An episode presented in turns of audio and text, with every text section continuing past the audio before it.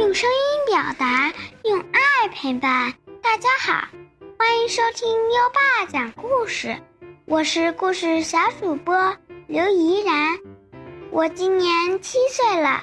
今天我给大家讲的故事叫《阿拉丁和神灯》。很久以前。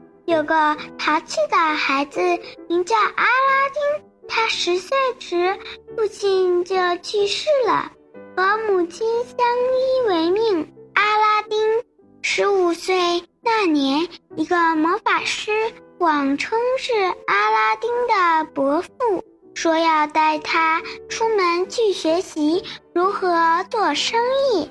魔法师把阿拉丁带到。一座山上，念了几句咒语，只听见“轰隆”一声巨响，地面上出现了一扇石门。魔法师给了阿拉丁一个护身魔戒，让他通过地道到地洞里，把一盏油灯拿上来交给自己。阿拉丁。进入地洞，到了那盏油灯，然后带着洞里的许多财宝，回到地道口，让魔法师把他拉上去。魔法师让阿拉丁先把那盏油灯交给他，阿拉丁拒绝了。魔法师一怒之下，关上了石门。然后离开了。丁的手无意中在护身魔戒上擦了一下，戒指神出现了。阿拉丁请求戒指神送他回家，戒指神把阿拉丁送回了家。回家后，阿拉丁想把那盏油灯擦亮一点。他刚擦了三下，眼前出现了一个灯神。灯神说：“他可以帮阿拉丁做任何事。”阿拉丁让灯神去准备一桌酒席，话还没说完，眼前就出现了一桌酒席，爱上了美丽的公主，让灯神。给他变出一座宫殿，然后向国王求亲。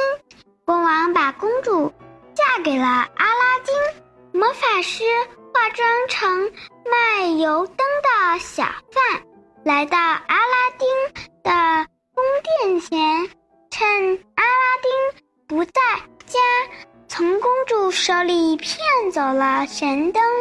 魔法师让灯神把阿拉丁的宫殿和公主全都搬走了。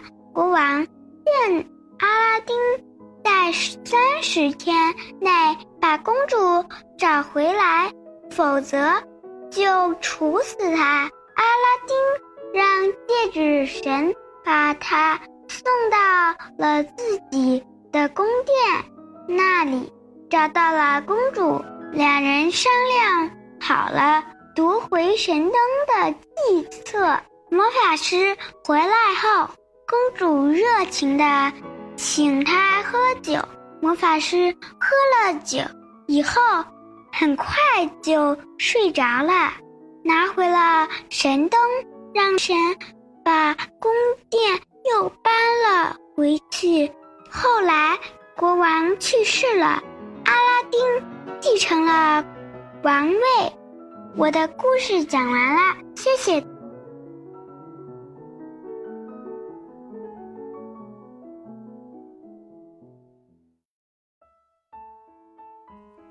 欢迎刘怡然小朋友首次分享故事《阿拉丁和神灯》。怡然小朋友声音轻柔动听，悠扬婉转，好像呢是在唱一首歌。你能将一个故事赋予音乐的律动感，让优爸听着故事就像是在听，像在听音乐剧，这是很棒的。当然，优爸也发现了哦，你在讲故事的时候还可以更有感情，给故事加入更多的起伏。例如，石门打开的一刹那，可以用急促的声音来表现“轰隆”，来试一下“轰隆”这样的感觉；而表现魔法师一怒之下，就可以用凶狠的。咬紧牙关的感觉说出来，试一下一怒之下的感觉。嗯，这样呢，故事是不是就精彩多了呢？你学会了吗？勇敢的再试试吧，宝贝儿。如果你也喜欢讲故事，赶紧识别下图的二维码，添加小小编的微信，给优爸投稿吧。下一个故事小主播会是谁呢？优爸，真期待。